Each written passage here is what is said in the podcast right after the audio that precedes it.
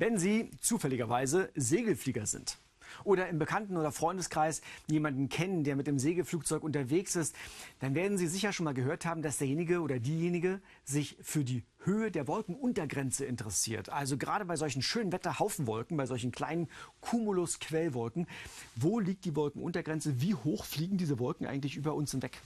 Das ist nämlich deshalb wichtig, weil man dann eine Aussage darüber treffen kann, wie hoch die Thermikluft aufsteigt und wie hoch ein Segelflieger sich kreisen kann. Also wenn es zu dieser Frage kommen sollte, können Sie sich das nächste Mal melden und sagen, ich kann dir das beantworten. Ich muss dafür aber erstmal in den Biergarten gehen, mit einem Thermometer bewaffnet. Das ist die Grundvoraussetzung.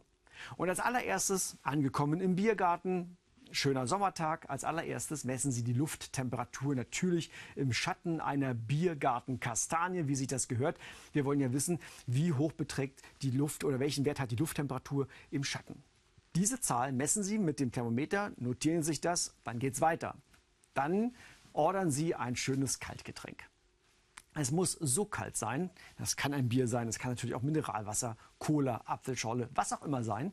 Es muss aber so kalt sein, dass sich draußen am Glas diese Wassertröpfchen bilden. Tautropfen sind das. Das ist vorhanden, das muss da sein. Wenn das Glas also trocken zu Ihnen kommt, dann schicken Sie es zurück und sagen Sie nein, dann soll der Kellner bitte ein Glas oder ein Getränk holen aus dem Eisfach. Wenn wir also dann das Glas haben mit diesen Tautropfen draußen dran, dann kommt der zweite Schritt der Messung. Wir messen die Biertemperatur. Wir stecken also dieses Thermometer in dieses Bierglas rein oder ins Wasserglas. Und jetzt brauchen wir ein wenig Geduld. Jetzt beobachten Sie, nicht trinken, beobachten Sie dieses Glas. Irgendwann wird sich natürlich die Flüssigkeit erwärmen, das Glas gleichmäßig mit und irgendwann werden diese Wassertröpfchen verschwinden, sie werden verdunsten. Und genau dann blicken Sie aufs Thermometer. Dieser Moment ist wichtig, denn dann haben Sie die Taupunktstemperatur, die Sie ermitteln können. Nämlich dann, wenn sich diese Tautropfen auflösen. Wenn Sie übrigens einen meiner letzten Erklärfilme sich nochmal anschauen, da geht es genau um dieses Thema Taupunktstemperatur. Zurück zu unserer Messung.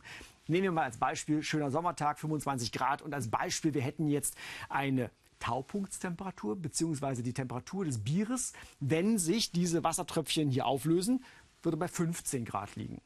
Das könnte ein typisches Beispiel sein. Dann hätten wir hier ganz wichtig eine Differenz von 10 Grad.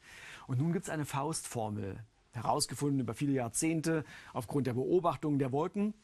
Und diese Faustformel lautet, die Höhe der Wolkenuntergrenze kann man berechnen 125 Meter mal der Differenz aus Lufttemperatur und ich habe mal hingeschrieben TB, Biertemperatur.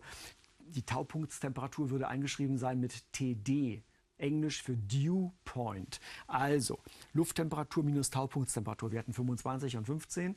Also 125 Meter mal 10.